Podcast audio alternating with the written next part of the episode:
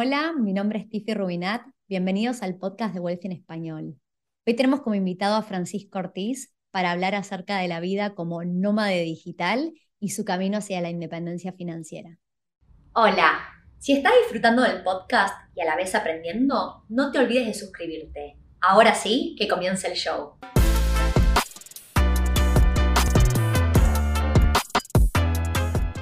Hola Francisco, ¿cómo andás? Hola, muy bien, muy bien, la verdad que muy bien.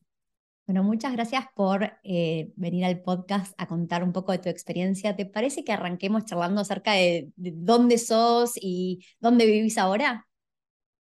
Perfecto. Eh, bueno, yo soy originalmente de Córdoba, de Argentina, y en el 2015, eh, bueno, me fui del país y empecé a viajar. Al principio, más que nada, viajar como mochilero, como viajero, y después me terminé convirtiendo en nómada digital. Eh, y en este momento estoy en Tbilisi, Georgia, que es como mi base más importante, si bien, bueno, me, sigo moviendo todavía bastante. Perfecto. ¿Y cómo estás financiando tus viajes? Buena pregunta. Eh, al inicio eh, viajé más que nada con ahorros, ¿no? no, no, no tenía ningún tipo de ingreso que se pudiera mantener. Después eh, lo que hice fue simplemente dedicarme a lo que ya sabía hacer, a lo que era mi experiencia en ese momento, que trabajé como consultor de marketing con clientes remotos de, Europa, de Estados Unidos. Y hoy en día, y desde hace creo que en mayo del 2020, vivo 100% de, mi canal de YouTube, que fue un proyecto que no empecé mucho con el fin de generar dinero ni nada, pero simplemente fue como creciendo orgánicamente. Yo, yo ya creaba contenido, tenía un blog de viajes, pero en YouTube eh, quise como enfocarme más en lo que yo les llamaba como los pilares del nomadismo digital. Y entre esos temas, eh, uno era finanzas personales. Y, bueno, un día eh, me di cuenta que no solamente esos videos estaban teniendo más visitas, sino que además eran más rentables, como bastante más rentables. A veces me pagaban, no sé, 10 veces más que lo de marketing digital.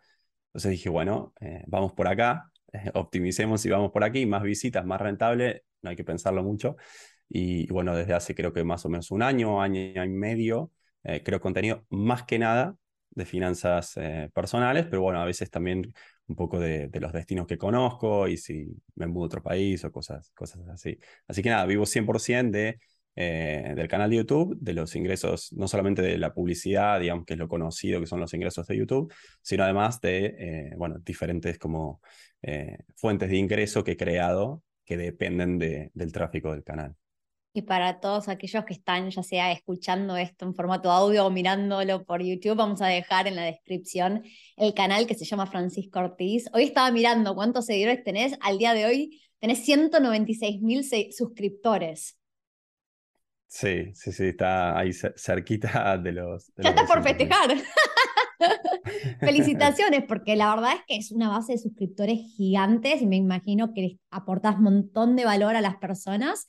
Así que, nada, felicitaciones. Bueno, gracias, gracias. Sí, la verdad que fue, fue, fue una locura. Yo no, no, no lo esperaba, eh, pero hubo como un par de videos que empezaron a funcionar muy bien y como que empezaron a empujar todo, todo, todo el canal. Y, y tuvo un crecimiento muy, muy grande, sobre todo desde, desde el momento en el que me dediqué full time. Yo antes trabajaba remoto para una empresa, eh, part-time, pero igual, y seguía viajando, entonces no tenía mucho tiempo para el canal y publicaba de vez en cuando. Y de repente cuando me empecé a dedicar full time, ahí se vio como un cambio, se, ve como un quiebre en el gráfico y de ahí para arriba, ¿no? Así que... Nada, Qué loco, hace o sea, hace sentido lo que vos decís. Mira, yo no, no he conocido tantas personas que em, sus ingresos, sus mayores ingresos vienen de un canal de YouTube, pero sí lo que tengo entendido es la gente a veces asume que es, que es fácil y que puede ser algo eh, de vez en cuando, ¿no? Y me imagino que se requiere un montón de esfuerzo y consistencia y estar on top del canal para poder hacerlo funcionar, ¿verdad?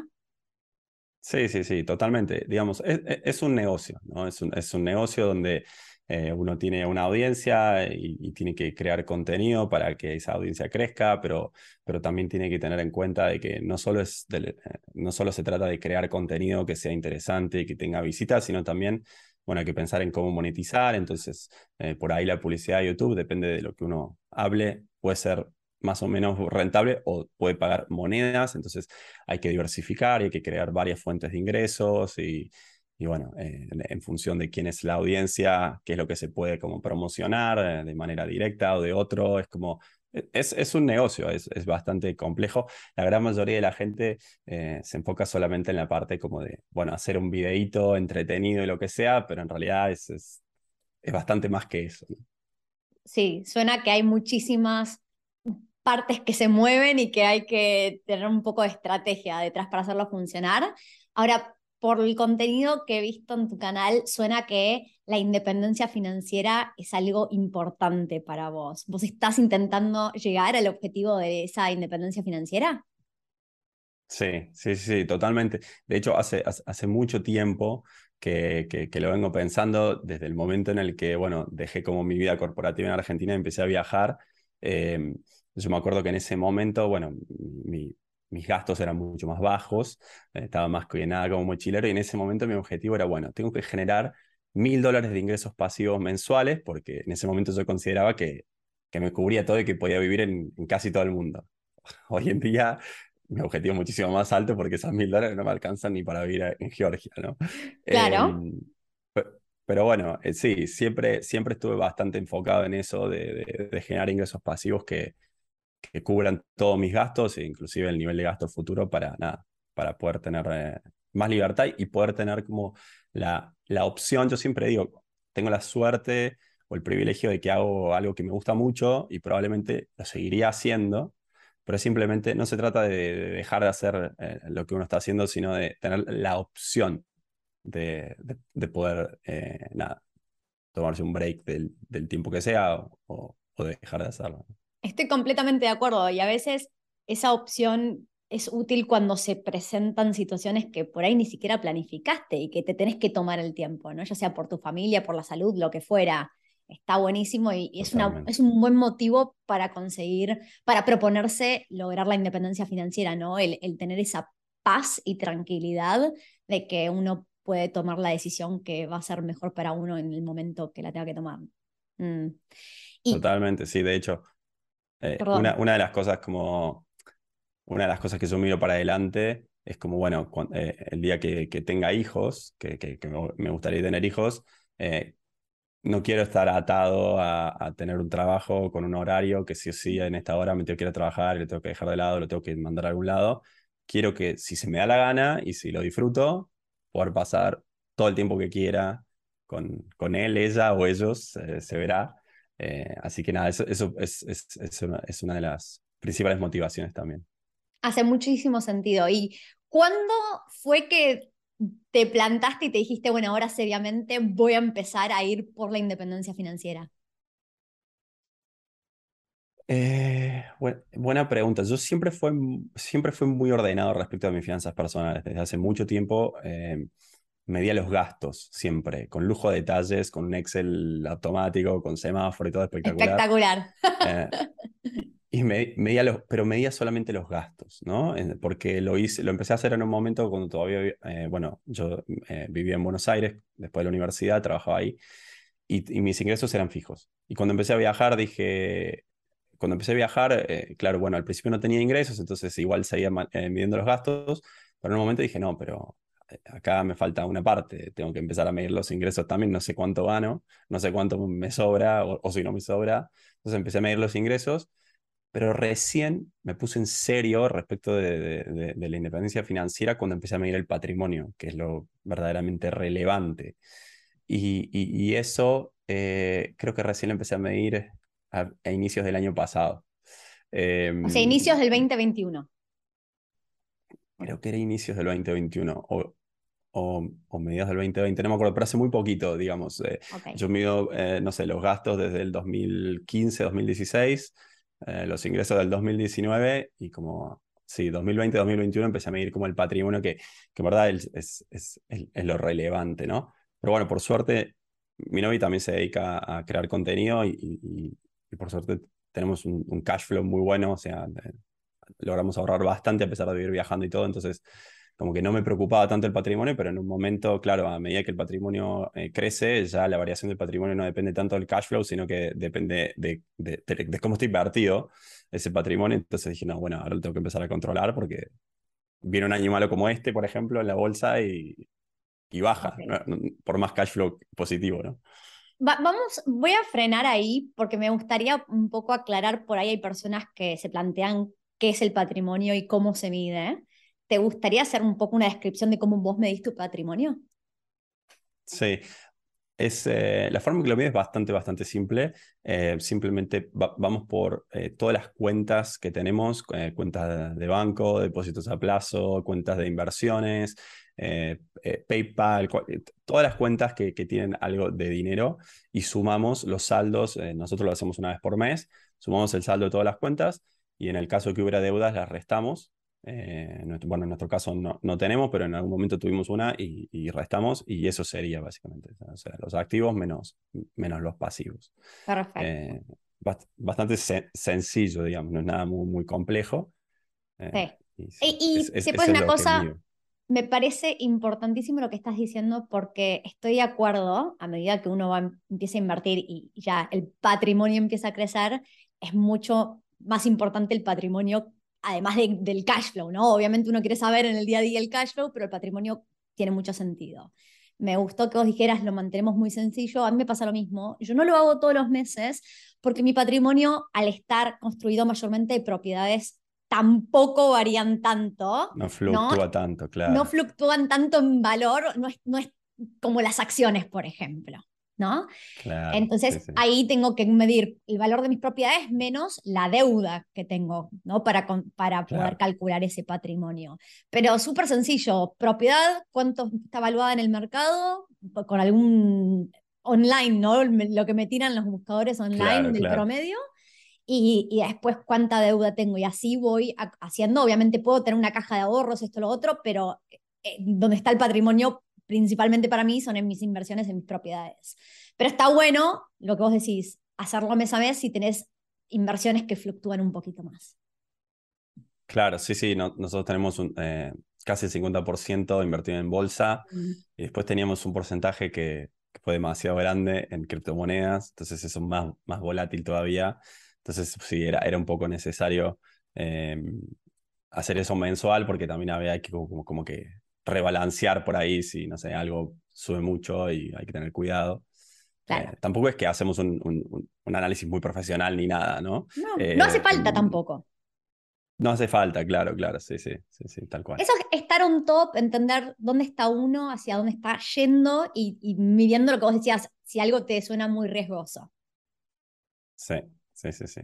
Ok, perfecto. Entonces, bueno, pensemos que para, para ir a la respuesta de cuándo te planteaste lo de la libertad financiera, efectivamente cuando empezaste a medir tu patrimonio, que fue más o menos hace un año y medio atrás, principios del 2021, aproximadamente. Y más o menos, sí, sí. ¿Tenés un estimado de cuándo pensás que vas a llegar a esa independencia financiera? Eh, tengo un objetivo que es antes de los 40. En este momento tengo 33. Eh, o sea que me quedarían 7 años. Em, lo que pasa es que es muy, muy difícil. A ver, yo hice las proyecciones em, conservadoras, digamos, y podríamos llegar. Pero lo que pasa es que em, nuestro nivel de ingreso es bastante, no voy a decir inestable, pero también es bastante escalable. Es, bastante variable, claro. por ejemplo, eh, mi novia que tiene un blog de viajes, ella en el 2020 se fue casi a cero porque nadie estaba viajando. Claro. Pero de repente ahora está en su mejor mes histórico porque todo el mundo está viajando. Por supuesto. Y así como, claro, y así como está en, en, su mejor mes, eh, de repente eh, el año que viene puede ser el doble. O sea, nuestros ingresos no son eh, como fijos ni, ni, ni, tampoco tan, tan predecibles. A mí me pasó de que yo multipliqué, no sé, por más de 20 mis ingresos en dos años. Y ahora bajaron a la mitad. Entonces es, es, un poco difícil. Em, y bueno, con, con, con respecto al, a, digamos, la parte del patrimonio que está invertida, que es la gran mayoría, también veníamos espectacular. Eh, que a mí me hace mucha gracia, esto es una anécdota, pero yo empecé a invertir en criptomonedas en el 2017 con poco dinero y de repente me pasó que en, cuatro, en tres meses o cuatro meses se cuadruplicó ese monto. Y yo dije, ah, listo, pero a este rate, en un año me retiro. obviamente. Obviamente después se desplomó y, y, bajó a la mitad, igual había duplicado, pero...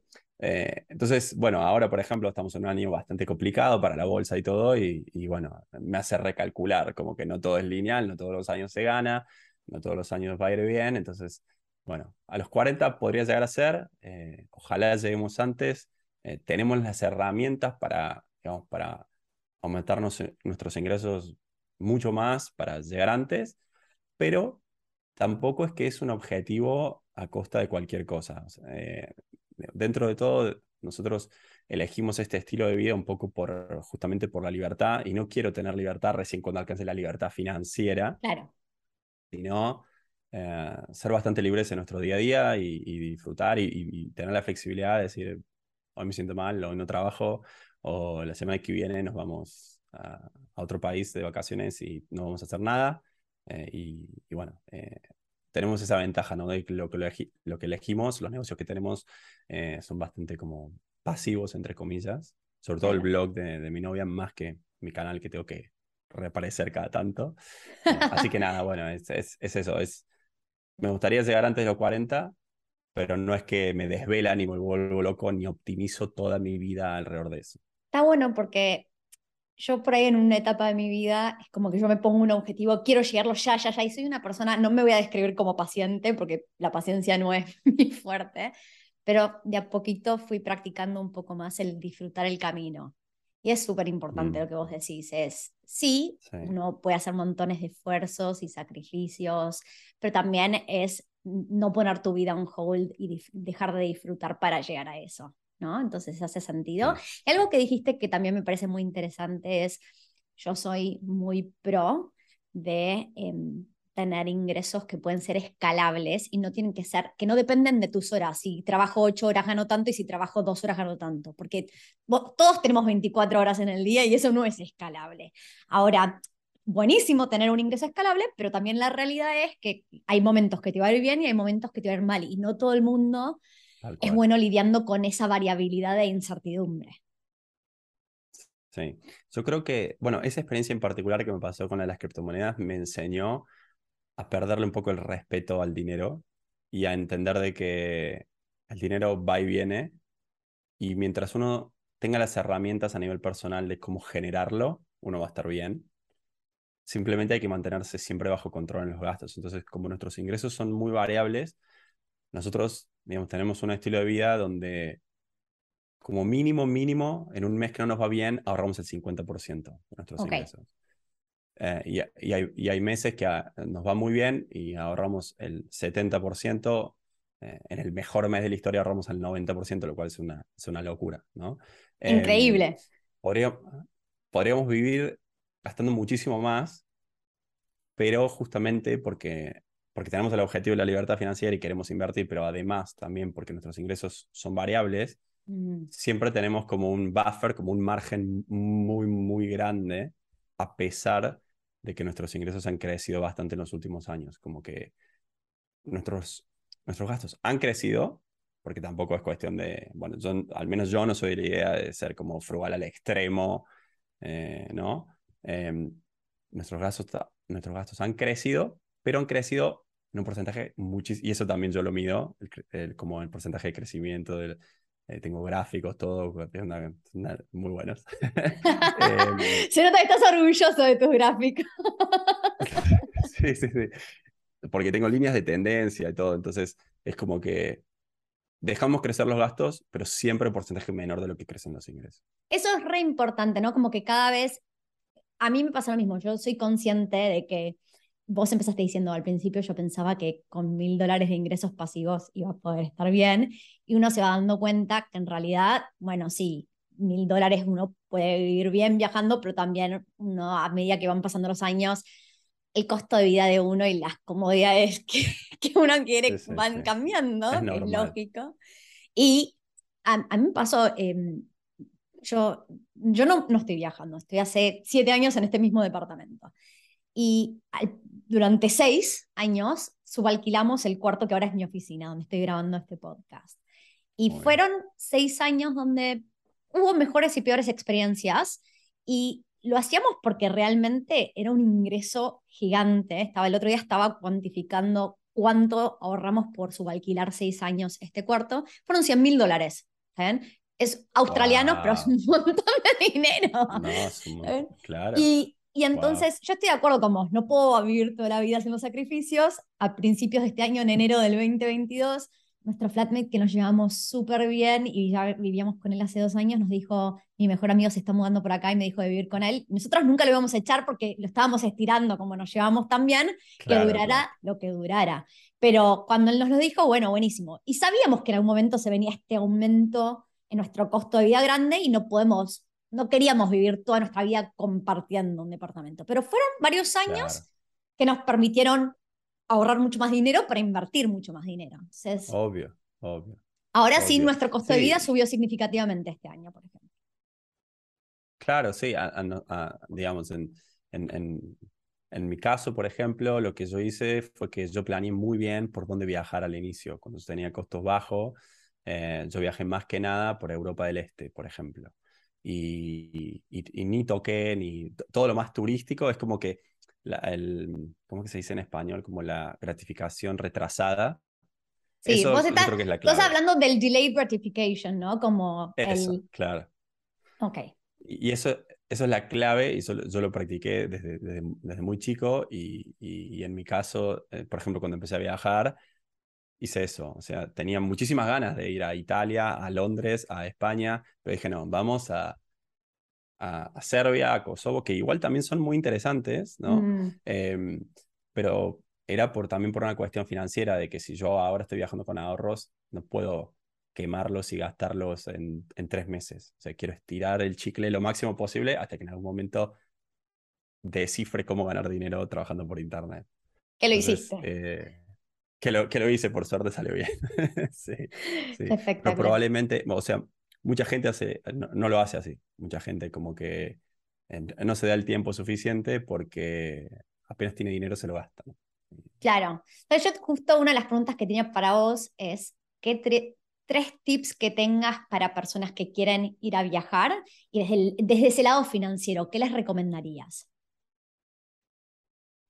Hoy en día, después del 2020, yo les recomendaría idealmente tengan ingresos eh, que no dependan de dónde vivan antes de salir. Sería lo ideal. O sea, lo que hice yo de lanzarme y después descubrir, está bien, a alguna gente le funciona, pero no es tan fácil. Hoy en día es mucho más fácil generar ingresos online eh, antes de salir. Entonces, lo ideal sería eso. Em, después, eh, llevar un control detallado de los gastos. Eso es fundamental porque cuando uno viaja, sobre todo si no tiene mucha experiencia viajando, uno puede no darse cuenta y de repente gastar más de lo que debería muy fácil. O sea, simplemente una cena que uno no se da cuenta o, no sé, un, pasaje o lo que sea. Em, y bueno, eh, idealmente tratar de empezar por países que están dentro de su presupuesto, con lo que decía antes, no, no caer en la tentación. Eh, y, bueno, y, tratar de, o sea, yo le llamo arbitrar geográficamente, ¿no? O sea, trabajar para, para un país que pague mucho, que, que puede ser Australia, puede ser Estados Unidos, em, y no muchos más.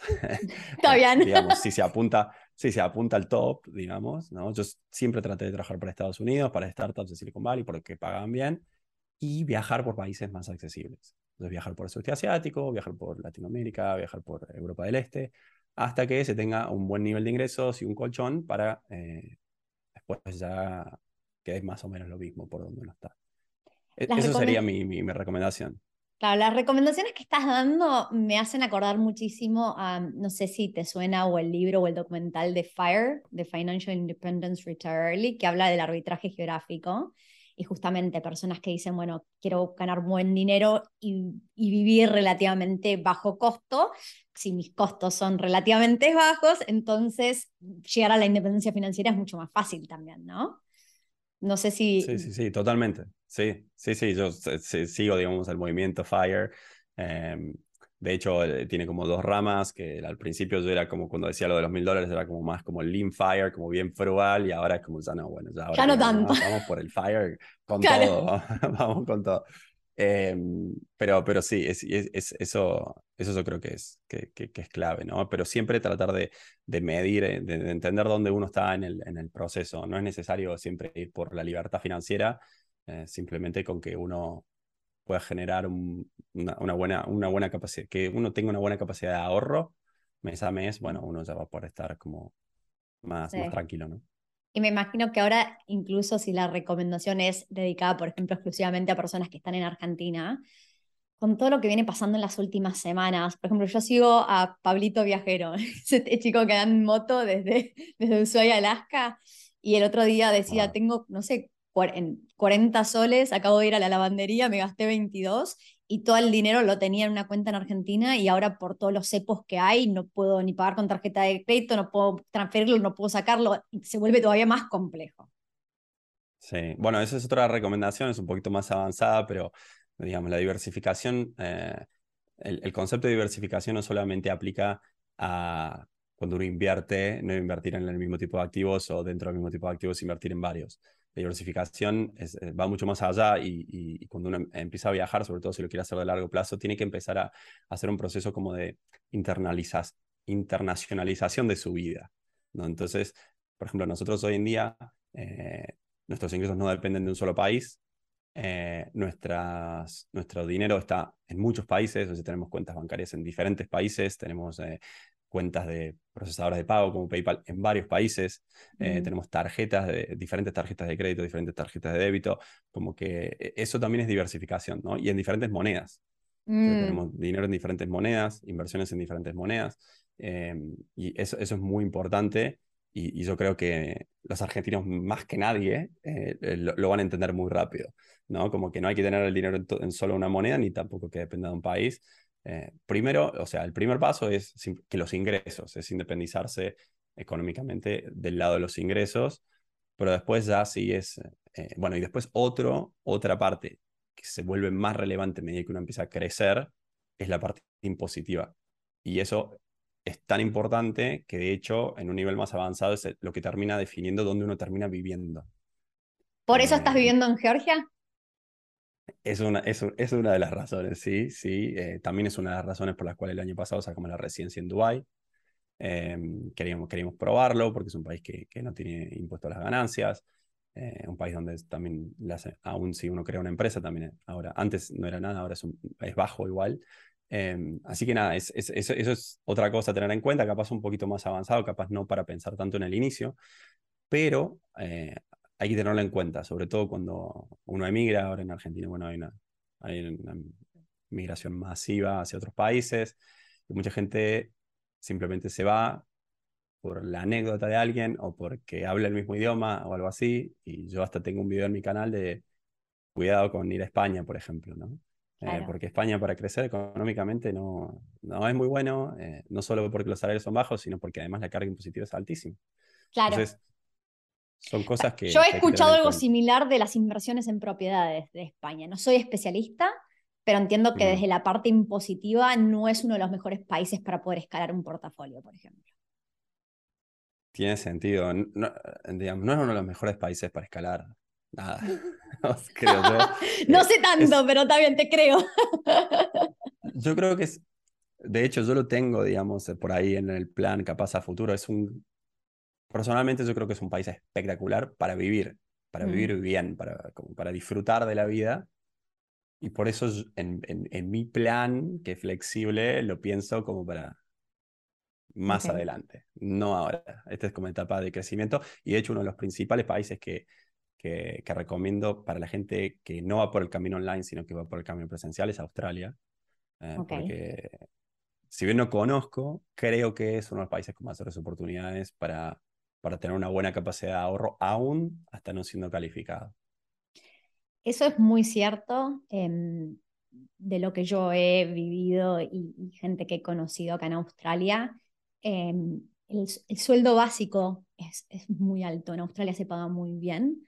Hay, no importa cuál sea tu trabajo, se puede llegar bien a fin de mes y ahorrar buena cantidad de dinero, con lo cual em, es eso, es que uno se puede dar el lujo de probar cosas distintas, cosas que jamás uno hubiera decidido probar porque hay una diferencia financiera muy grande, ¿no? Como que yo acá me puedo dar el lujo de probar cosas porque de todas maneras me pagan bien. Y, mm, y es eso, es, es también el costo de vida puede ser alto. alto. ¿No? Entonces, cuando vos hablabas recién de, obviamente, si yo escalo mis ingresos, puedo subir mi costo de vida, pero la idea es que siempre suban más los ingresos que los egresos, se vaya abriendo el gap, así cada vez ahorro, e invierto y construyo más patrimonio, ¿no? Pero eso es un poco, y después está en cada uno, porque así como yo, yo considero que personalmente a mi Australia me encanta, no me veo no viviendo en Australia, yo, yo soy ciudadana australiana y me este año me toca ir de visita finalmente a Argentina, hace cinco años que no voy, tengo muchas ganas de ir, pero si me decís volvería a vivir a Argentina, la verdad es que no tengo ningún interés en volver a vivir a Argentina, porque acá se vive muy bien y la calidad de vida que yo tengo no creo poder conseguirla en Argentina desde el lado de la seguridad, de... de, sí, 100%. montones de cosas, ¿no? De que salgo hoy, hoy era, ven tocando un clima horripilante, que es algo bastante único lo que está pasando esta temporada, pero hoy salió el sol y estaba en la playa que me queda a 200 metros. Y mm, yo soy de Buenos Aires, no tenía la playa a 200 metros. Entonces, en Córdoba menos, mi novio es cordobés, yo sé que vos sos cordobés, esa no es una opción en Córdoba tampoco, con lo cual tenemos una vida que no podríamos tener allá, básicamente. Mm. Claro, sí, no, no, sí, definitivamente. De hecho, otro video que tengo en el canal es, literal, se llama ¿Por qué me fui a Argentina? y es uno de los más populares. Mm. Y como que hago un repaso de los puntos que al menos para mí personalmente eh, no, más que por qué me fui, porque en realidad me fui más así para ver qué onda de explorar, es porque no vuelvo. Y sí, es así. Hay que, y, no solamente, o sea, Australia es, es, un país espectacular, yo no conozco, pero tengo familiares eh, y, tengo también muchísimos conocidos que han ido, y es un país espectacular, pero aún en otros países también que no son tan desarrollados, también muchas cosas están más avanzadas. Entonces, como que hay, hay, que hay que probar. Totalmente. Bueno, y me contaste antes de que arrancáramos este episodio que acabas de comprar tu primera propiedad en Georgia, ¿verdad? Así es, sí, sí, sí. Lo que te iba a preguntar es un poco, me mencionaste cosas muy interesantes del mercado inmobiliario. ¿Nos querés contar un poco qué es lo que está pasando en ese país? Sí, es, muy loco porque, eh, bueno, Georgia era parte de la Unión Soviética y cuando la Unión Soviética cayó, a toda la gente eh, como que le dieron la propiedad donde estaba viviendo. Entonces, automáticamente todo el mundo se convirtió en propietario y, por lo tanto eh, las variaciones de, Y bueno, ya hoy en día se construye muchísimo, se está construyendo mucho en la capital y en una ciudad en la costa. Entonces, todo lo que se construye normalmente es o para segunda propiedad de la gente local o para que lo compren extranjeros. Es un mercado muy pequeño porque todos son propietarios y no tienen la necesidad de, vender o de, o de comprar o de alquilar. Eh, entonces, eh, cuando algún factor externo eh, modifica la demanda, los precios se van a las nubes, como que se, hace una bruja automática.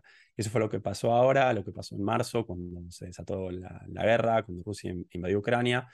Mucha gente de Ucrania vino para aquí, que tenía dinero, y mucha gente de Rusia también, que no estaba de acuerdo, que no quería comerse, digamos, todos los bloqueos que le impusieron al país, vinieron para aquí. Entonces, ese aumento de demanda, tanto del lado de los que venían más definitivo y compraban y, del lado de los que venían a rentar, hizo que los precios, desde mi punto de vista, no tienen ningún sentido. O sea, hay, hay aquí, ah, yo conozco, tengo amigos locales que ganan 200 dólares por mes, 300 dólares por mes, y hay departamentos de un dormitorio que se alquilan por 1.500, 1.600, o sea, dólares. O sea, no, tiene ningún sentido. No, no hace sentido.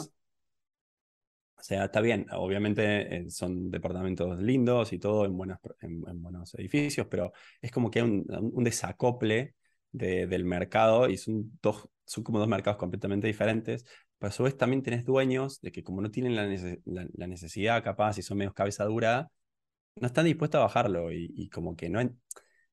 es, para la gente grande que creció en la Unión Soviética es como que es muy difícil para ellos comprender el concepto de el mercado.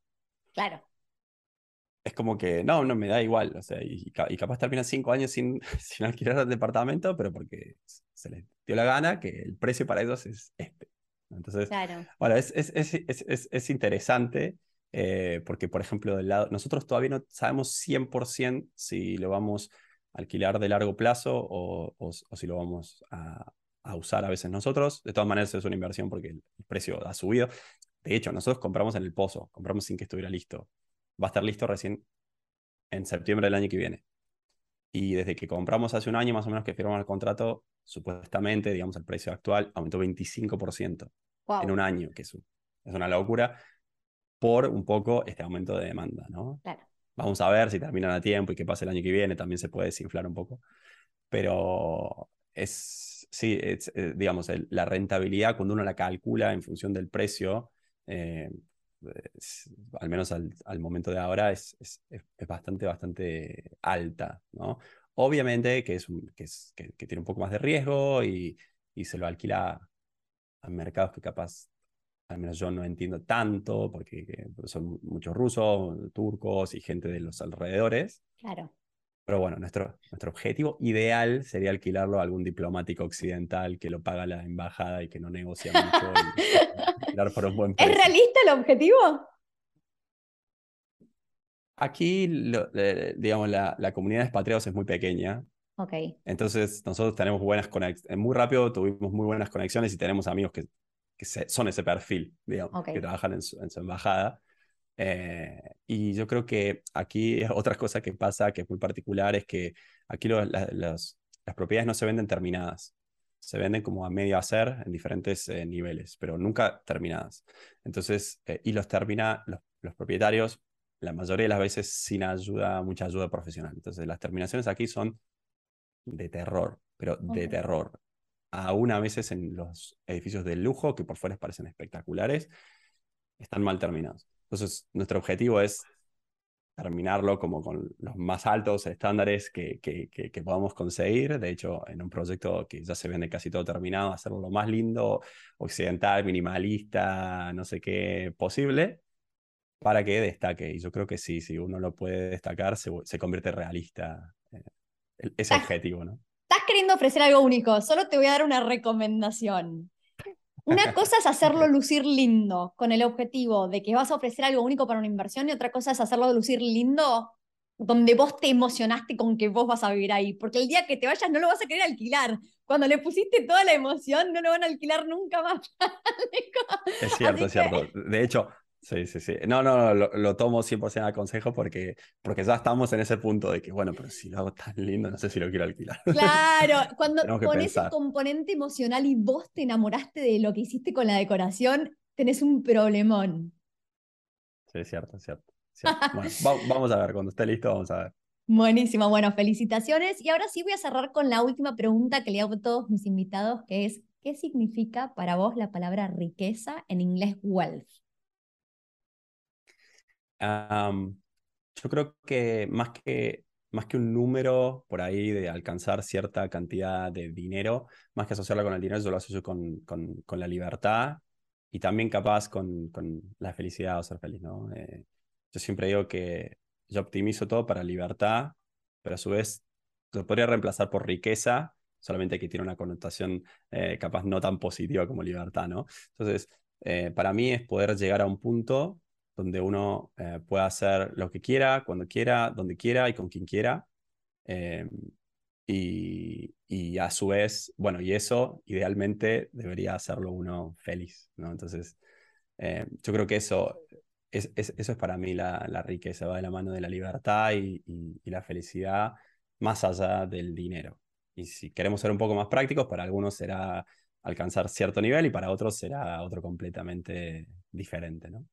Me encantó, buenísimo. Bueno, ¿hay algún mensaje final que quieras dejarle a la audiencia? Uf, no sé. Em, nada, que, ordenen sus finanzas, que, que hoy en día eh, hay muchísimas eh, oportunidades en el mundo, más de, lo que, más de lo que uno cree, y que prueben esto de arbitrar geográficamente, aún no yéndose de sus países, desde su casa, eh, hay, hay, muchas oportunidades, sobre todo si, si aprenden inglés. Yo creo que tanto tu caso como mi caso, el inglés fue una variable fundamental para, para, para nuestro crecimiento. Así que nada, que, que, le metan al inglés. Buenísimo, me encanta. Y voy a decir algo ahora que estás comentando esto en inglés.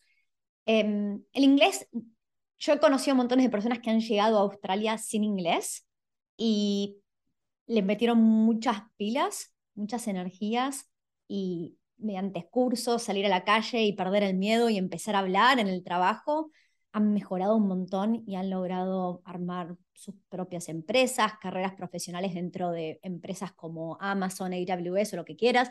La verdad es que si uno se lo propone, se puede lograrlo y el inglés es verdad que facilita montones de cosas, ¿no? Cuando uno está en el exterior. Así que para mí el mensaje, todo lo que vos dijiste, yo estoy de acuerdo, lo que le sumo es, si no tenés inglés y tenés ganas de tenerlo, es solo cuestión de que vos quieras ponerle garra y lograrlo.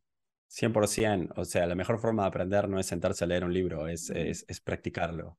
Entonces, eh, y lo mejor es practicarlo en persona. O sea, existen apps y todo lo que uno quiera, pero lo mejor es en persona cuando uno no sabe y no queda otra. Y así es la mejor forma de aprender. Buenísimo. Bueno, muchísimas gracias por todos tus aprendizajes, tips, experiencia, me encantó. Y bueno, ojalá que no, no sé, la próxima vez me puedas contar de Abu Dhabi y los beneficios impositivos a medida que vas viajando por el mundo. Ojalá, ojalá que sí, ojalá que haya otra oportunidad. Bueno, nos vemos, hasta la próxima.